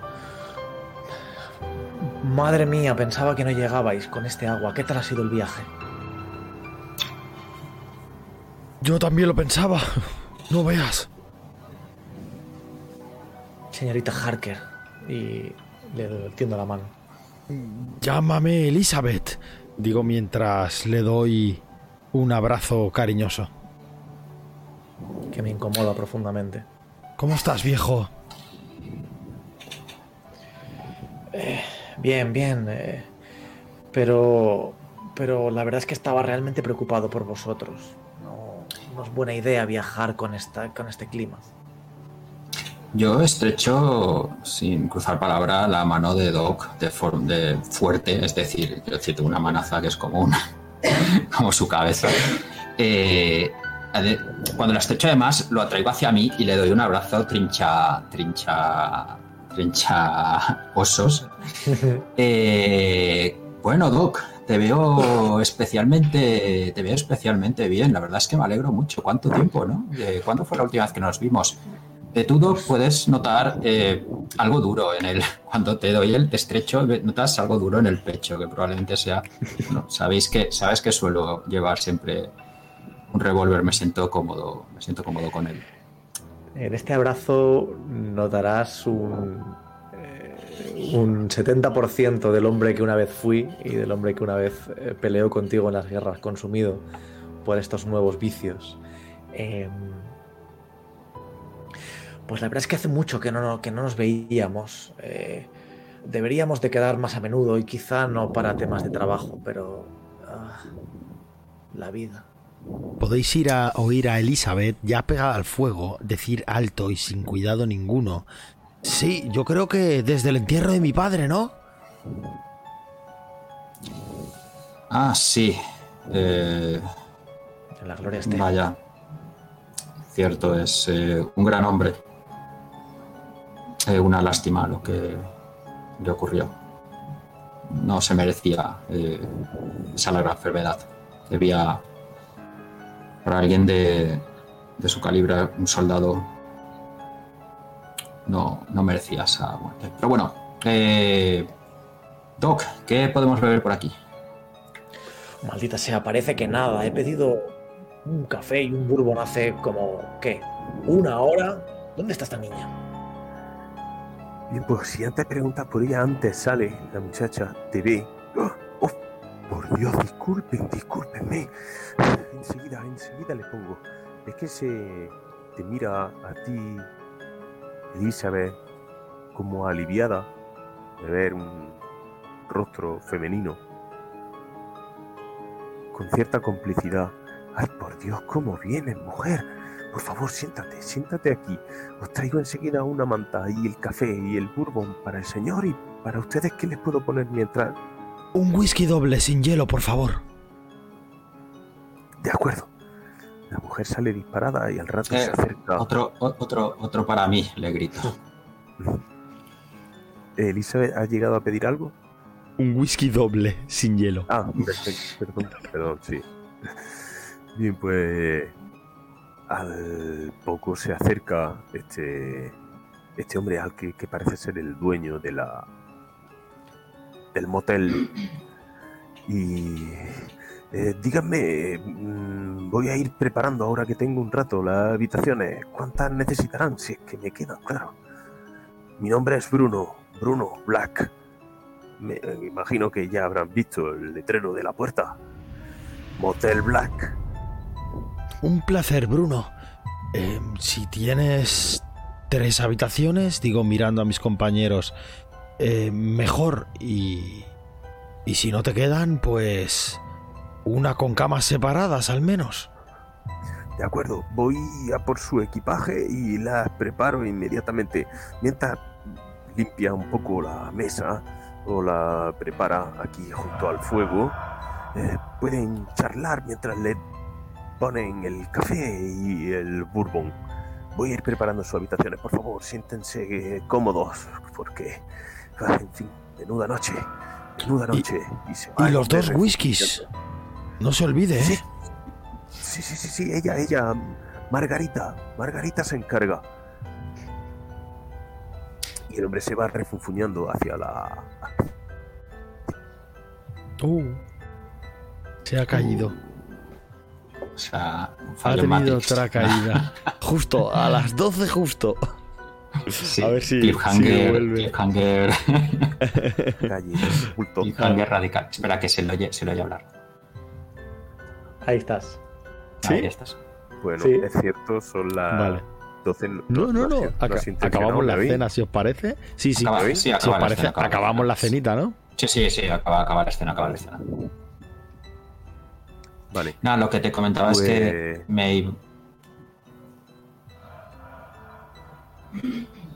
Sigue, Frank, Sí, sigue. Vale. Eh, no, yo en la mesa que nos han limpiado, yo me sentaría, eh, me estiraría un poco más especialidad. Quiero decir, soy un tipo grande y he estado en el coche X horas. Eh, con la pierna izquierda comprobaría sutilmente que el cuchillo que llevo en la tobillera, el cuchillo de trinchera que llevo en la tobillera sigue en el sitio. Quiero decir, me tranquiliza que, que- que esté ahí y de vez en cuando compruebo para ver si, si está. Porque bueno, es cierto que es una, una reunión entre eruditos y gente de... Pero nunca se sabe, hay que estar preparado. Bien, pues podemos imaginar que ya os han servido el café, o han servido los bourbon, ya había entrado en calor, están preparando vuestras habitaciones. Así que si queréis comentar algo más del motivo de vuestro viaje, o el por Bueno. qué estáis aquí, Podéis ver a Elizabeth pegada al fuego. Se sentó un momento por educación cuando la chica le dijo siéntate aquí, pero se ha vuelto a poner de pie a los pocos segundos de que la chica se marchara. Y está pegada al fuego, frotándose las manos, esperando ese whisky. Bueno, Arthur, ¿qué hacemos aquí? ¿Y qué obra han traído? Dijiste que era algo importante. Permíteme un segundo, Arthur. Eh, San John debe presentarse aquí también para el intercambio. Pues eh, mi pierna derecha ya da unos saltos que son muy difíciles de ocultar. Eh, ahora estoy pagando mi ansiedad con las uñas mientras me las muerdo. Pues la verdad, la verdad es que nos falta, nos falta una pieza para juntar el puzzle. Eh, mi amigo Reinhard Changyong tiene que venir para cerrar este pequeño negocio. Necesito que tú me garantices que de alguna manera des fe de que el trato es justo. Maldita sea Doc, y no podías haber quedado con tu amigo en algún sitio más, una playa o algún sitio más eh, cálido y menos lluvioso y menos. Eh, tengo amigos para quedar en esos lugares, pero pagan un poco peor. Confía en mí. Lo miro de arriba abajo y me acerco despacio, acercando mi aliento. Puedo notar mi aliento en su oreja. Y prácticamente solo lo oye él. Em, Arthur, supongo que habrás traído de eso, ¿no? Se te nota muchísimo. Estás dando el espectáculo. En el acto reflejo llevo la mano otra vez al interior del, del codo. Ah, puedo aguantar hasta la noche, no te preocupes. Es que necesito, momento- necesito estar lúcido. En ese momento Más nos vale. se oyen unos gritos, unos gritos que vienen de detrás de esas cortinas. Parece la voz del comerciante. Pues tiene ese tartamudeo. ¿Y, y, y- y- y usted se llama experto? Vaya, Timo. Esto no es lo que me habían dicho. Imposible. Inconcebible. De repente, Bruno corre, atraviesa las cortinas y una muchacha joven sale al poco de la cocina, limpiándose las manos en un mandil que lleva y corre también hacia acá. Al rato salen eh, con el mercader, el comerciante refunfuñando. Está bien, está bien, está bien, me calmo, me calmo. Está bien. La mujer, la joven, le increpa. Es un hombre mayor, por favor. ¿Qué le ha hecho a mi abuelo? Déjale en paz. Se mete para adentro y Bruno lo acompaña hasta una mesa y lo serena un poco. Y si queréis, como habíamos prometido, Vale. son las 12 y un poco. Rompemos el hechizo, separamos el círculo y volvemos a imbuirnos de la realidad. Para bien o para mal. Cerramos. Cerramos la sesión de la hora de la verdad. A la espera de que si os ha gustado, pues continuemos. A ver, Hombre, pues yo. esto, esto no, esto no puede por así. Claro, claro. Ahora ya con el caramelito en la boca hay que seguirlo, coño. Tengo, que acabar de contar la historia de la trinchera. No te voy a dejar, Frank. Yo, ya- yo ya he procurado que también estuviera en trincheras y de no, no, pero si yo estaba, a mí no me, aquí, a mí no me, me. Pero lo tengo que recordar, hombre, hay que explayarse en los detalles interesantes y, y heroicos de esta acción. Bueno, pues mm, en primer lugar, si queréis, podemos comentar un poco y tal. En primer lugar, pues mm, disculpar esta introducción tan narrativa, tan de acercarse a los personajes, no haber tocado apenas todavía el sistema, ¿vale? Mm, lo tocaremos en la segunda sesión, os lo garantizo que habrá tirada, veremos los mecanismos, pero por lo menos esta introducción de personajes y la relación entre ellos, presentar algunos PNJ y el entorno, pues era necesario. Hombre, a mí me parece eso, necesaria y, y a mí me encanta. Hemos creado un mundo, ¿no? O sea, historia. A mí eso me. Ya sabemos que mi padre luchó en la guerra con Frank y Arthur, Que murió de una enfermedad. que murió de una enfermedad. Y yo le arreglé la cara al sargento Spencer. Que ellos dos no se veían desde el entierro de mi padre. ¿eh? Vamos ahí. Eso es divertido, es chulo ir creando así trasfondo. Y que Hay yo por ahí soy una un pulsera que me ha llamado bastante la atención. Exacto. Y yo soy un heroíno humano. Perfecto. Todo bien. Todo bien, todo bien. No hay fallas. ¿Qué, puede, salir mal? O sea, ¿qué puede salir mal? Es el equipo, el equipo, el equipo A. Eh, Cada, cada vez te, te vas pareciendo, te vas pareciendo a Sherlock Holmes un poquito. Muchos te Sí. falta el violín ya. y- un poco al, al topicazo, al topicazo. Bueno. ¿Os gustaría eh, cerrar un poco esto antes de, de abrir los comentarios? Yo me puedo quedar aquí, como siempre decimos, todo el tiempo que queráis, comentando y charlando, pero por epílogo un poco hacemos una estrella y deseo. Vale. Hemos jugado poco, Vale, pero eh, vale, por mi bien. mm. Sí. Eh, no sé si está familiarizado con. con Sí, con el sistema, sí, sí, sí. sí, el sí, sí, sistema con de estrellas, estrella y deseo. Sí, Un- ent- entiendo que estrellas es destacar algo que me haya gustado y deseos es algo que me gustaría ver. Más cierto, que hemos jugado. Sí, el caso es que, hombre, hemos jugado, hemos jugado poco, pero como estrella yo creo que la, la interpretación de los, de los personajes, de los jugadores y de los PNJs me ha gustado mucho y la ambientación, como se está creando también, la verdad. O sea, se introduce bastante. Quiero decir, ya tienes un hotel mitad de la nada, de- bueno, es un típico típica situación de negritos de, de Agatha Christie y demás. que- ah, está guay. Y deseos, pues eh, nada, probarlo el sistema, la verdad, para verlo en funcionamiento, simplemente. Eso lo, Para prometo que lo, lo veremos.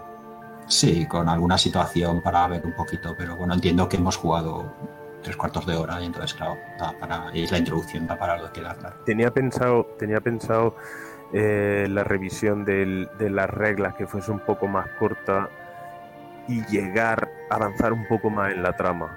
Ver más tiradas, ver alguna situación, algún conflicto incluso. No, pero yo creo que ha sido bastante sintética y acortarla más creo que es muy complicado. Es decir, ha sido bastante sintética y ha sido bastante didáctica en general. No creo que, que en ese haya habido mucho problema. Yo mi estrella la tengo también clara. Yo mi estrella la doy a. A ver cómo digo esto. A la seriedad, eh, en la acepción buena de la palabra, eh, de la partida. Eh, me gusta mucho. Bueno, me gusta mucho.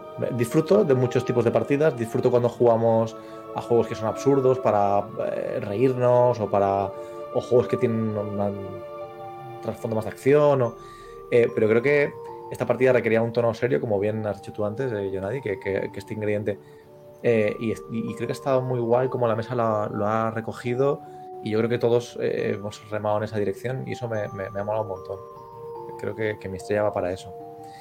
Y mi deseo, joder, mi deseo es jugar un. Cada vez que hemos jugado un poquito, eh, pues mi deseo es jugar, un poquito más para hacerme una concepción, ¿no? Que todavía, que todavía no, no la tengo. Sé- sé seguro que me va a gustar, porque jugando con vosotros no puede, no puede ser que no me guste, pero, pero quiero jugar un poquillo más. Acabar, acabar esto, ¿no? Y a ver, a ver dónde nos lleva. Sí, sí, yo el deseo es que, claro, vamos a lo mismo y estamos repitiendo todos el mismo deseo, es explorarlo, al final hemos venido a jugar, vamos a probar Fate dentro de todas esas cosas que solemos probar eh, y pues explorarlo un poquito más y ver cómo funciona el sistema. Por ahora hemos hecho un par de tiradas, o una me parece, que la ha hecho Frank, eh, Gilgul, pero más o menos ya veo por dónde va a ir, es adentrarse en los aspectos y tal, mi deseo es ese. Y la estrella...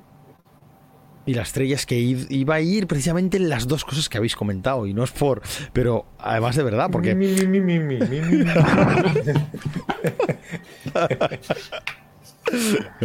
eh, yo se la voy a. Vamos a. Por cambiar, yo se la voy a dar a, a Yo Nadie. Mm, Primero porque considero que estabas nervioso y lo haces de puta madre, tío. O sea, no sé. Describes súper bien. Em, sitúas bien las- la, la escena. Y además, y, luego también sí que quiero. Voy a dar dos, venga, va. Eh, y luego voy a dar. Voy a darse al grupo por también en parte por lo que dice el cosino y lo que comenta mm, Gilgul.